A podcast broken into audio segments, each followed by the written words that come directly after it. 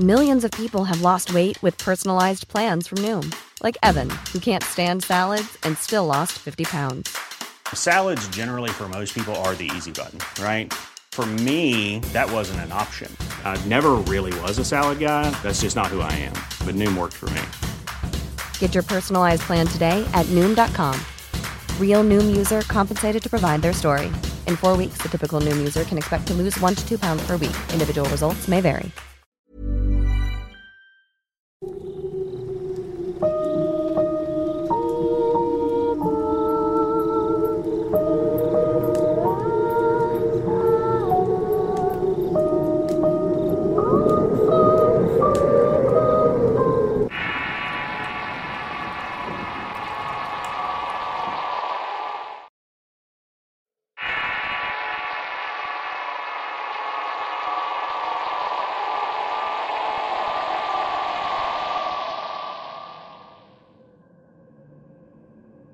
Las siguientes dos historias que voy a comenzar a relatar son muy interesantes.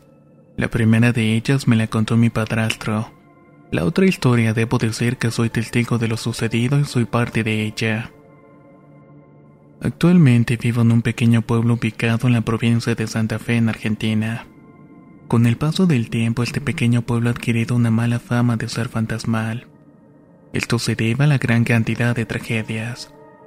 Cada una de ellas ha logrado empañar la tranquilidad de una familia, pero también han pasado afectando a los demás habitantes del lugar. En las calles del pueblo se comenta de la alta tasa de mortalidad entre la gente joven, ya sea por extraños accidentes o por su propia mano. Todo se debe a la influencia de las casas embrujadas, apariciones espectrales y hechos de brujería que allí frecuentemente acontecen y sobre las cuales terminan leyendas legendarias. Una de las historias más relatadas y sobre la cual más se comenta trata acerca de las apariciones que se presentan en la carretera que conduce al pueblo. Esta en específico es sobre un famoso sacerdote. La historia cuenta que este sacerdote era de otro lugar. Ese día venía al pueblo con la intención de practicar un exorcismo, pero eso no ocurrió. En el trayecto del viaje vio que algo lo impactó tanto que provocó un infarto fulminante y falleció. El conductor del vehículo en donde viajaba el sacerdote ese día había comentado que pensaba que había sido la maldad que habita en ese pueblo. Eso supuestamente había matado a esta persona. Con bastante frecuencia, ya desde hace algún tiempo, mi novia y yo solemos ir de visita a la casa de mi padrastro. Él es un hombre sabio de avanzada edad. Fue durante una de esas noches mientras cenábamos que nos contó una de sus anécdotas. Hace muchos años él trabajaba como camionero por lo que fueron muchos los viajes que hizo.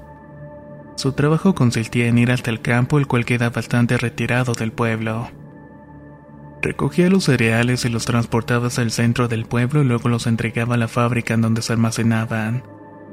Todo ocurrió un día durante uno de esos viajes. Él iba acompañado por un amigo de apellido transverso. También era conductor de tractor y ambos llegaron bien temprano y se la pasaron todo el día levantando el cereal del campo. A pesar de que el sol empezaba a ocultarse, ellos no dejaron de recorrer el campo. Hasta que a lo lejos divisaron una pequeña casa abandonada que por su extraño aspecto llamó mucho la atención. Sin dejar de caminar por el extenso sembradío y la vez tratando de recoger la mayor cantidad de cereal posible, poco a poco, sin razón alguna, los dos se fueron aproximando a la vieja casucha que tanto los había impresionado. Era la única que había por todo el sitio. Una de esas casas antiguas que se construían usando barro para pegar los ladrillos y no con cemento. Además estaba destruida por completo.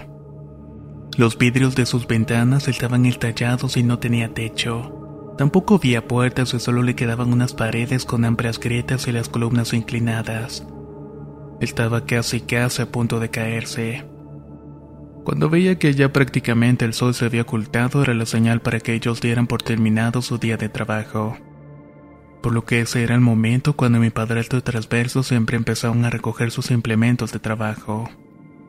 Ese día no aparentaba ser muy diferente al resto. Sin embargo, hubo un instante en que mi padrastro levantó la cara y puso su mirada hacia la lúgubre casa. Ahí pudo divisar a un perro negro que se encontraba sentado mirándolo fijamente. Al parecer el animal no les había tomado mayor importancia a ellos, o eso es a lo que mi padrastro le parecía. Así que él siguió con lo que estaba haciendo mientras estaba con su amigo con el camión y el tractor por la cercanía de la casa. El perro estaba estático, completamente inmóvil, mirando fijamente lo que quedaba en esa casa abandonada. Eso fue algo que a mi padrastro le pareció extraño. Caminó hacia donde estaba su amigo y señalándole con el dedo le preguntó, Oye, ¿de quién es ese perro? Traverso, muy sorprendido, le respondió, ¿Cuál perro? Yo no veo nada.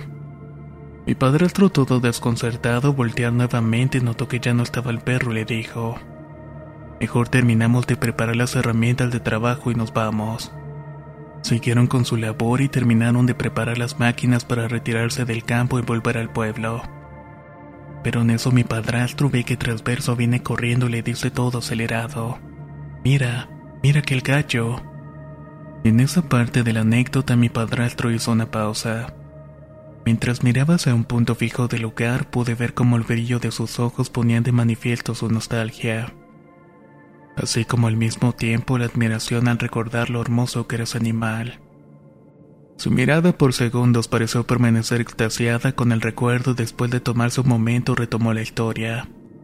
Comenzó a hablarnos nuevamente diciendo repetitivamente, era un gallo azul, azul, tal cual como te digo, era de un azul brillante, era un gallo tan hermoso lo que vi.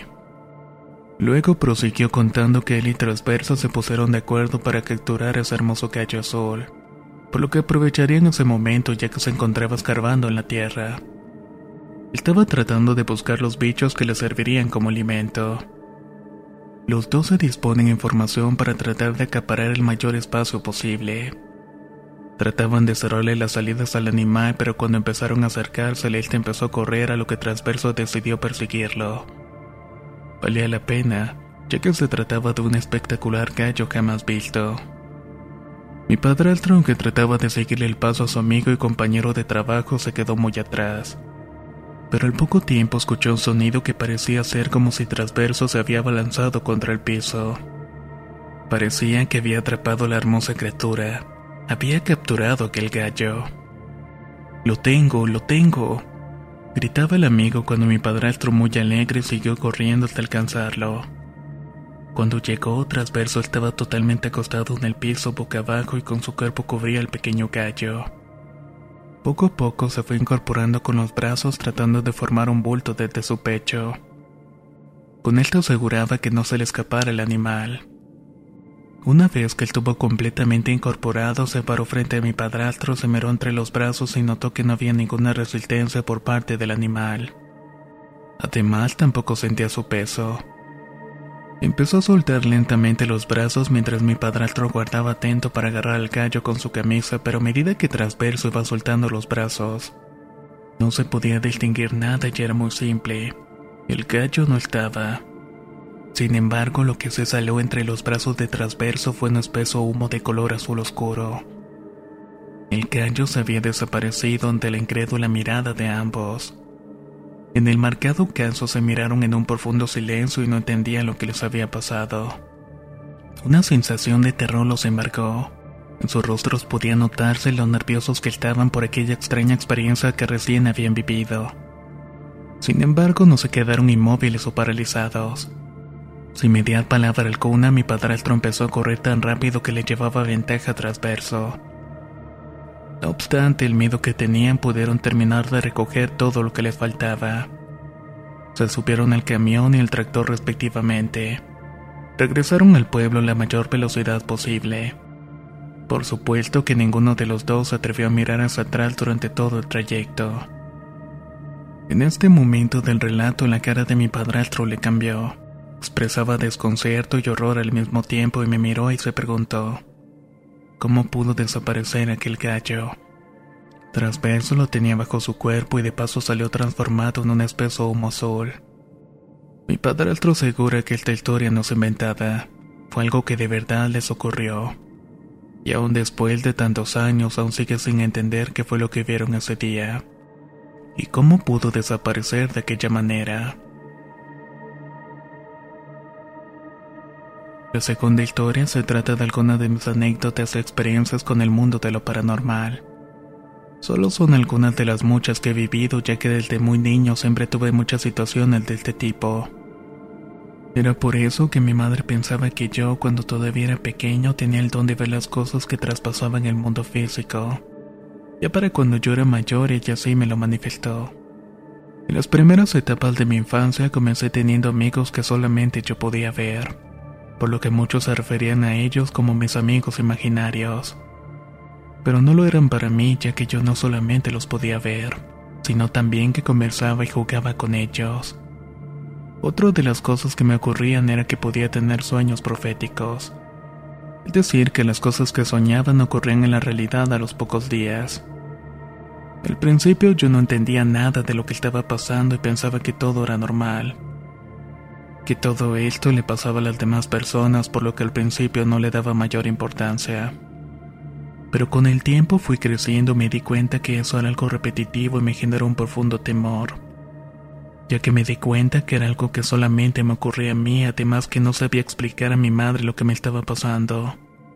Dígame, ¿cómo explicar a sus padres que lo que ves en los sueños luego se vuelve en realidad?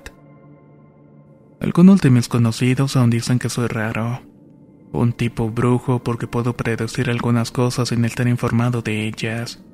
Desde pequeño también tuve una especie de sensibilidad, o alguna clase de instinto que me dice cuando algo no está bien.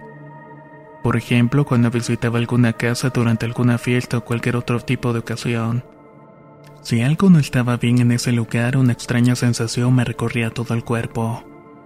En esas ocasiones podía sentir como si alguien me estuviera mirando fijamente. Sin embargo, en algunas ocasiones también llegué a sentir como si mi nuca tuviera una aguja fría punzándome constantemente. Si había alguien enfrente de mí y me miraba en ese momento, no solo podía ver cómo se me estremecían los músculos de la frente, también podía sentir que mis manos se ponían frías y sudorosas. Ese era el aviso que mi cuerpo me daba para decirme que algo no estaba bien era como si todo mi cuerpo me estuviera advirtiendo de la existencia de algo malo, de cosas que no podía ver. En la medida en que fueron pasando los años, mi interés por lo que me ocurría fue creciendo al igual que mi edad. Comencé a leer sobre temas esotéricos e historias sobre hechos paranormales. Yo tenía el presentimiento que si podía saber más sobre estas cosas me iba a poder defender mejor de ellas. Pero después de un par de situaciones que me sucedieron entre la infancia y la adolescencia, Preferí dejar a un lado mi interés por desarrollar estas capacidades. Así que simplemente empecé a ignorarlas. Tal fue el impacto que cuando ocurre algo ilógico o algo que carece de toda explicación en el mundo terrenal, solo lo ignoro y trato de seguir con mi vida, como si no hubiera pasado nada y no le trato de dar ninguna importancia. Así es como he aprendido a restarle poder a este tipo de situaciones. Ever catch yourself eating the same flavorless dinner three days in a row? Dreaming of something better? Well, HelloFresh is your guilt-free dream come true, baby. It's me, Kiki Palmer. Let's wake up those taste buds with hot, juicy pecan-crusted chicken or garlic butter shrimp scampi. Mm. Hello Fresh. Stop dreaming of all the delicious possibilities and dig in at HelloFresh.com. Let's get this dinner party started. Millions of people have lost weight with personalized plans from Noom, like Evan, who can't stand salads and still lost 50 pounds. Salads, generally, for most people, are the easy button, right? For me, that wasn't an option. I never really was a salad guy. That's just not who I am. But Noom worked for me. Get your personalized plan today at Noom.com. Real Noom user compensated to provide their story. In four weeks, the typical Noom user can expect to lose one to two pounds per week. Individual results may vary.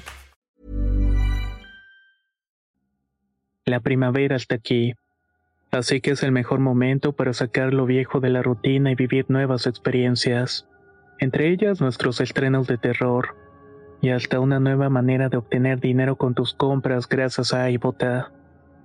iBota es una app que puedes descargar totalmente gratis y que te da la mayor cantidad de dinero en efectivo en cientos de artículos y marcas, no solo las botanas que disfrutas mientras nos escuchas, Olvídate de otras apps que son igual que brujos charlatanes y solamente te dan puntos fantasmas.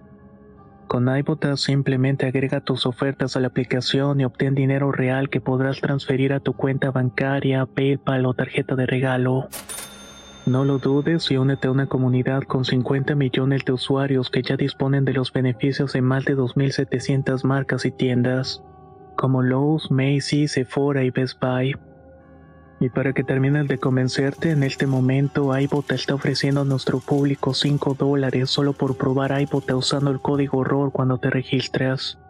Solo tienes que ir al App Store o Google Play Store y descargar la aplicación iBot gratis para comenzar a ganar dinero en efectivo y usar el código ROR. Esto es iBota en Google Play o App Store y usa el código ROR. Aprovecha los nuevos comienzos y corre a descargar la aplicación para ganar más cashback.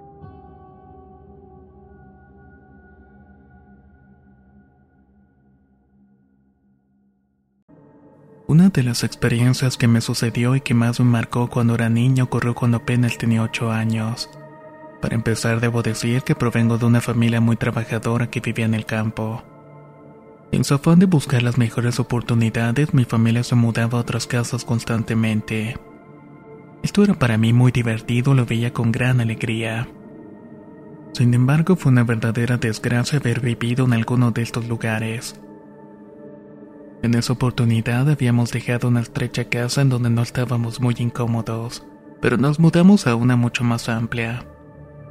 En muchas ocasiones le dije a mi madre mudanza tras mudanza que algo me estaba acechando, que algo me estaba persiguiendo mis sueños.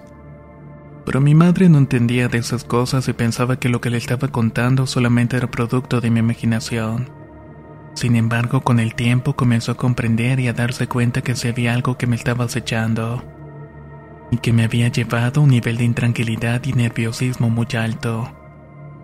Era algo que hacía que me jalara de los pelos cuando despierto durante el día. Al fin llegó el día de la mudanza y recuerdo que nos fuimos a vivir a una propiedad que en ese momento quedaba en la última calle del pueblo. Y era prácticamente la última localizada en esa cuadra. La propiedad tenía varios árboles de durazno y limones en un terreno tan inmenso que mis padres también decidieron aprovecharlo para criar corderos. Y no solamente eso, también cochinos, gallinas, pavos y patos. Era una antigua e inmensa casa familiar de la colonia diseñada conforme a las costumbres y usos de la época colonial, por lo que tenía un solo baño y el mismo no estaba dentro de la casa sino fuera de esta. Mi alegría era desbordante ya que era la primera vez que tenía mi propia habitación en la casa. Mis amigos también eran nuestros vecinos y eran muy cordiales, por lo que muy pronto empezaron a jugar conmigo y hacer amistad. Ante ese panorama, mis padres comenzaron a sentirse muy optimistas conmigo. La casa tenía dos amplias habitaciones, una espaciosa cocina, un comedor y una galería. Todos estos ambientes estaban dispuestos de tal manera que al salir de mi habitación obligatoriamente primero pasaba por la puerta de la habitación de mis padres. Metros después llegaba a la cocina, luego al comedor y por último al fondo la galería. El comedor tiene un vitral inmenso, recuerdo que era toda una obra de arte. Por las mañanas dejaba pasar los rayos del sol e iluminaba toda la casa con cálidos colores rojizos y naranjas.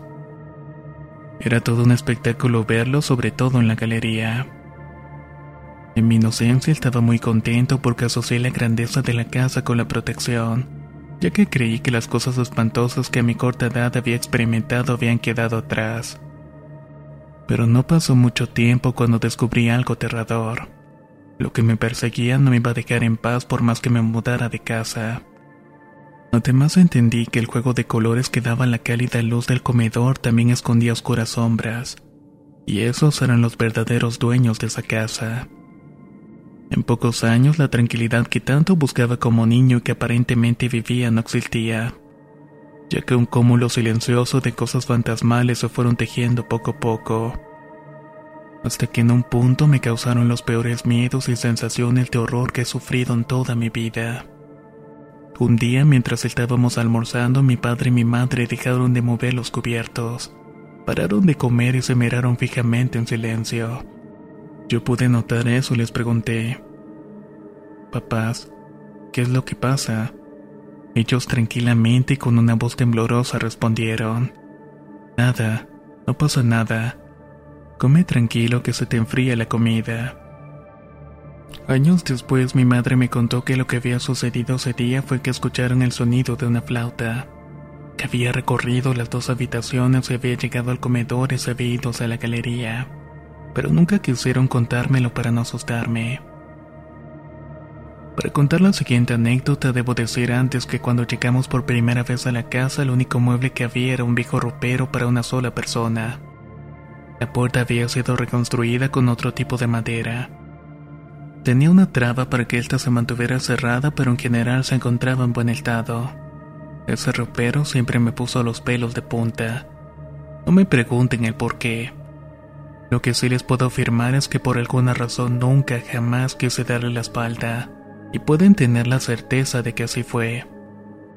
Era una época del año en que oscurecía muy rápido y me quedé dormido cerca de las 5 de la tarde. Me desperté desorientado cerca de las seis y la casa se encontraba en completo silencio y todas las luces se encontraban apagadas. Aunque esto me extrañó momentáneamente, no le di mucha importancia porque sabía que mis padres se encontraban en la casa y me sentía protegido. Pensé que seguramente estaban en el patio encerrando las ovejas y demás animales. Cerré los ojos y me quedé en silencio esperando que volviera mi madre y encendiera las luces para levantarme cuando escuché cómo se descalzaba la traba de la puerta del ropero. Era como si alguien lo hubiera empujado desde adentro y las maderas rechinaron y se abrió la puerta. Me asusté por el ruido, pero al mismo tiempo me preguntaba, ¿cómo se pudo abrir la puerta si tiene la traba puesta? De inmediato escuché el sonido como el de una especie de pezuña que pisaba en el piso de losa. Me quedé en silencio, miré lentamente hacia el ropero y ahí fue cuando lo vi. Tenía tanto miedo que no le podía gritar a mis padres que alguien se había metido en la casa. Pero pude detallar como el tebulto oscuro de pelo similar a un cerdo se deslizó desde adentro del ropero y se incorporó en dos patas. El rostro parecía ser de un hombre mayor de color grisáceo con orejas muy grandes. Tenía una joroba en la espalda por la que bajaba una especie de trenza de cabellos negros, la cual terminaba en una cola algo similar a la del crin de un caballo. Esta lucía estar muy dura y pegada de tanta suciedad. El aire se puso apeltoso como si se tratara de un corral de animales con un olor a orina y estiércol. Tuve tanto miedo que solo me pude quedar en silencio mirar como esa cosa espeluznante, ignorándome totalmente, caminó a través de la habitación para luego irse al comedor. Me quedé pasmado y con los ojos muy abiertos sin poder pestañear de terror. Lloraba y me repetía mamá, mamá, pero parecía que estaba fónico, porque ninguna palabra salía de mi boca. Escuché cómo esa cosa revolvía las ollas en la cocina, después azotó la puerta del mosquitero que daba a la galería. En ese momento pude tragar, tomar aire hasta el fondo de mis pulmones y logré gritar auxilio, ayuda. Quería tirarme por la ventana para que los vecinos me socorrieran pero las ventanas tenían rejas, así que mi única salida era ir por el mismo camino donde se había ido caminando esa cosa. Me tapé con la cobija hasta la cabeza y me mantuve acostado en posición fetal. Lloraba, pero al mismo tiempo trataba de no hacer ruido para que esa figura extraña no me encontrara en el caso de que me estuviera escuchando. El terror que tuve en ese momento es inexplicable. Me hizo perder la noción del tiempo y era como si estuviera en un lugar oscuro y sordo donde nadie me podía escuchar, y mucho menos me podían ayudar. Allí estuve llorando mucho tiempo, aunque no sé por cuánto. En un momento sentí un manotazo que me quitó las cobijas de encima y grité del terror. Era mi madre y mi padre y cuando me vieron en estado de shock me levantaron y me preguntaron desconcertados qué era lo que me había pasado. Envuelto en pánico, temblando y con una sensación de escalofrío por todo el cuerpo, traté de responderles. Pero tartamudeaba y no podía formar una sola oración con sentido, mucho menos podía contestar lo que me había pasado. Esta vez nos movimos a un barrio un poco más cerca del pueblo. Allí también tenía vecinos de mi edad con los que podía jugar. Ese lugar fue donde logré hacer el primer grupo de amigos. Me dije a mí mismo que esta vez sí voy a lograr hacer mi vida y dejar todas esas cosas atrás. Con el nuevo grupo de amigos que tenía, las horas de juego y diversión borraban mágicamente de mi memoria todas aquellas cosas malas que me habían pasado durante toda la vida. Transcurrió un tiempo donde tuve mucha tranquilidad y el haberme rodeado de nuevas amistades y salir por las noches en su compañía había sido de una gran ayuda. Era lo que necesitaba en ese momento. Un poco de aire fresco en un nuevo ambiente. No recuerdo cómo ni cuándo empezó de nuevo todo el acoso. Solo sé que de un día a otro empecé a sentir de vuelta la sensación de que alguien me estaba mirando desde la oscuridad de las habitaciones sobre todo cuando yo estaba tranquilo mirando la televisión pero no le contaba nada a mis padres para no volver a preocuparlos. Cierto día cuando mi padre estaba de viaje y mi madre había salido a hacer unas compras para preparar la cena, fui a mi habitación para buscar algo y cuando prendí la luz pude sentir una fuerte presencia y la mirada de alguien sobre mí. En ese momento sentí tanta furia por las cosas que desde niño me estaban acosando. Miré hacia donde sentía que me estaban observando y le grité con carácter y fuerza. Déjame ya y lárgate ahora mismo de esta casa. Entonces desde un rincón de la habitación una bolsa blanca se empezó a mover como temblorosa. Se cayó al piso y desde allí se arrastraba como si una brisa estuviera moviéndola de derecha a izquierda. Miré la bolsa con mucho odio la perseguí y le dije nuevamente, Déjame ya y lárgate ahora mismo de mi casa. Desde el piso la bolsa blanca levantó vuelo y dirigió hacia un rincón de la habitación a toda velocidad. Después salió disparada hacia otro rincón detrás de la cama. Desde ese nuevo lugar tomó impulso y subió hasta el techo y subió por la persiana de la ventana. Me quedé parado completamente inmóvil en la puerta de la habitación con la boca abierta viendo todo lo que estaba ocurriendo. En ese momento me inundé de una mezcla de sensaciones. Pasaba del terror por lo que recientemente había visto y terminaba con una enorme alegría. Era algo imposible de describir. Con la acción que hice percibí que por fin me había librado de la energía siniestra que por muchos años me había perseguido. En ese momento sentí que el ambiente estaba tranquilo y en perfecta calma.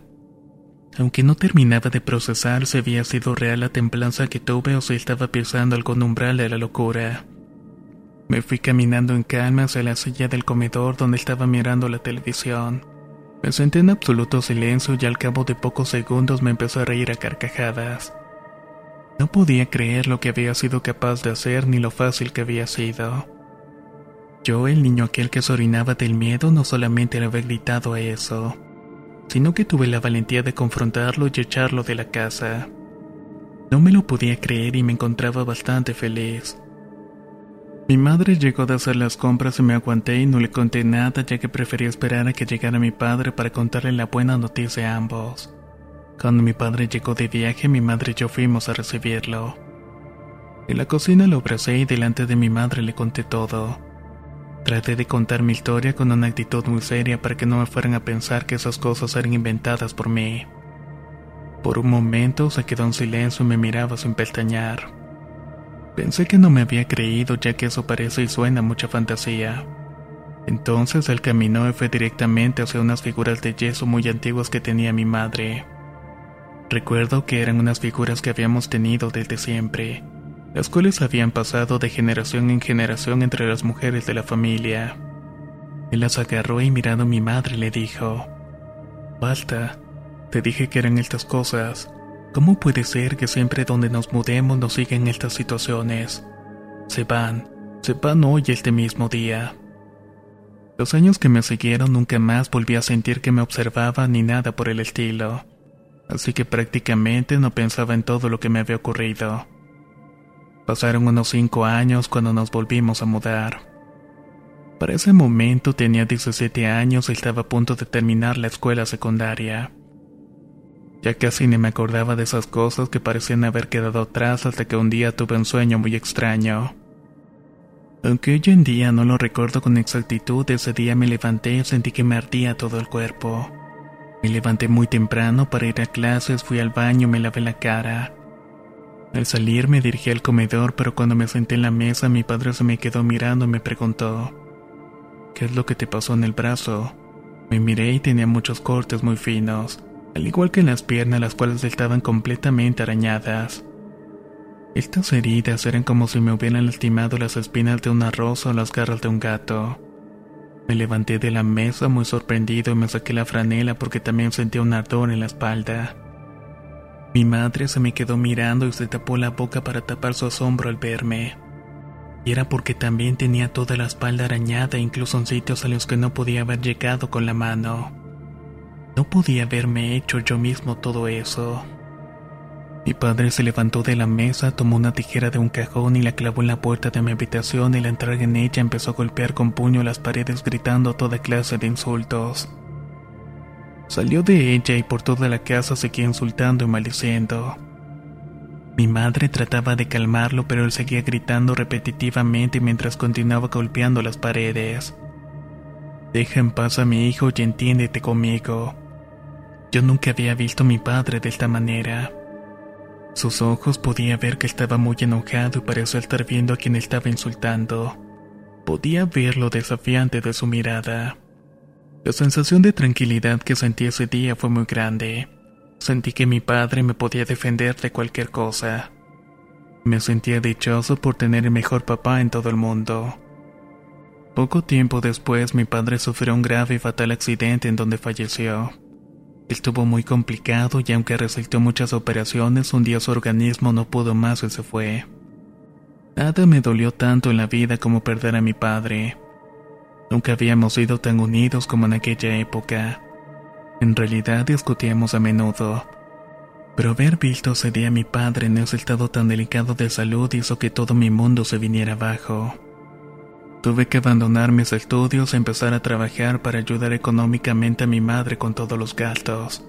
Prácticamente estábamos en situación de pobreza y a punto de quedar en la calle. A los pocos días de la muerte de mi padre comencé a tener recurrentes sueños.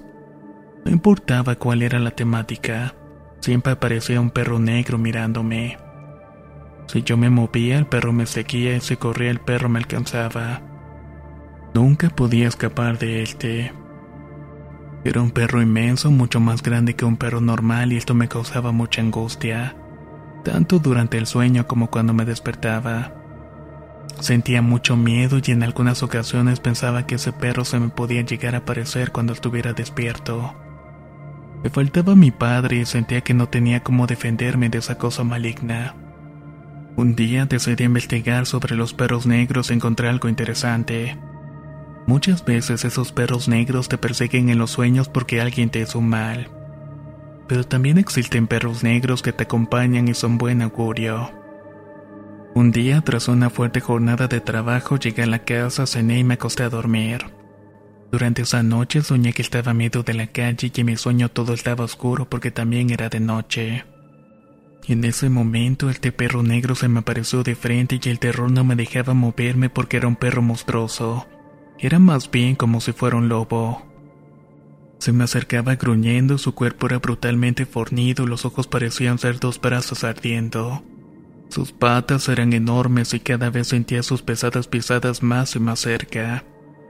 Luego, medio del sueño, logré vencer el miedo y moverme, pero en lugar de escaparme de aquel animal me le quedé mirándole. Cuando pensé que iba a saltar encima para atacarme y destrozarme, lo vi ponerse mansamente a mi lado. Aproveché ese momento para apoyar mi mano con mucho recelo sobre su amplio lomo.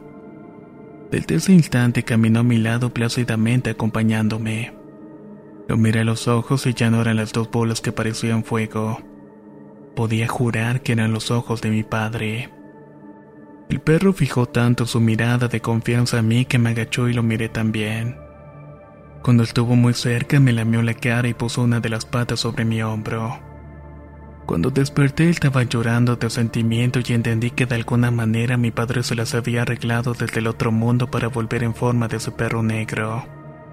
De alguna manera seguiría protegiéndome aunque físicamente ya no estaba conmigo. Desde ese día ya no volví a tener miedo a la oscuridad ni a las sombras. Camino por las noches más oscuras y no me preocupo de las cosas que me acechan desde el más allá, porque sé que mi amado perro negro me está protegiendo. Muchas gracias por escuchar mi historia.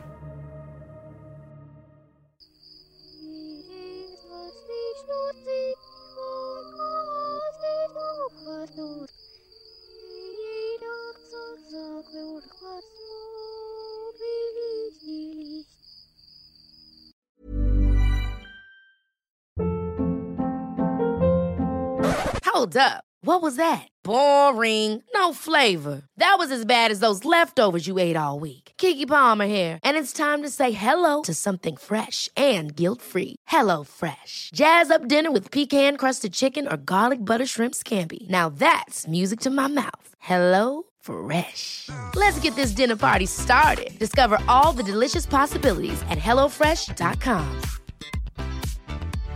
How would you like to look five years younger? In a clinical study, people that had volume added with Juvederm Voluma XC in the cheeks perceived themselves as looking five years younger at six months after treatment. Look younger, feel like you. Add volume for lift and contour in the cheeks with Juvederm Voluma XC. Reverse signs of aging by adding volume to smooth laugh lines with Juvederm Volure XC. For important safety information and to find a licensed specialist, visit juvederm.com. That's J U V E D E R M.com. Not for people with severe allergic reactions, allergies to lidocaine, or the proteins used in Juvederm. Common side effects include injection site redness, swelling, pain, tenderness, firmness, lumps, bumps, bruising, discoloration, or itching. There's a risk of unintentional injection into a blood vessel, which can cause vision abnormalities, blindness, stroke, temporary scabs, or scarring. Talk to a licensed specialist to find out if it's right for you.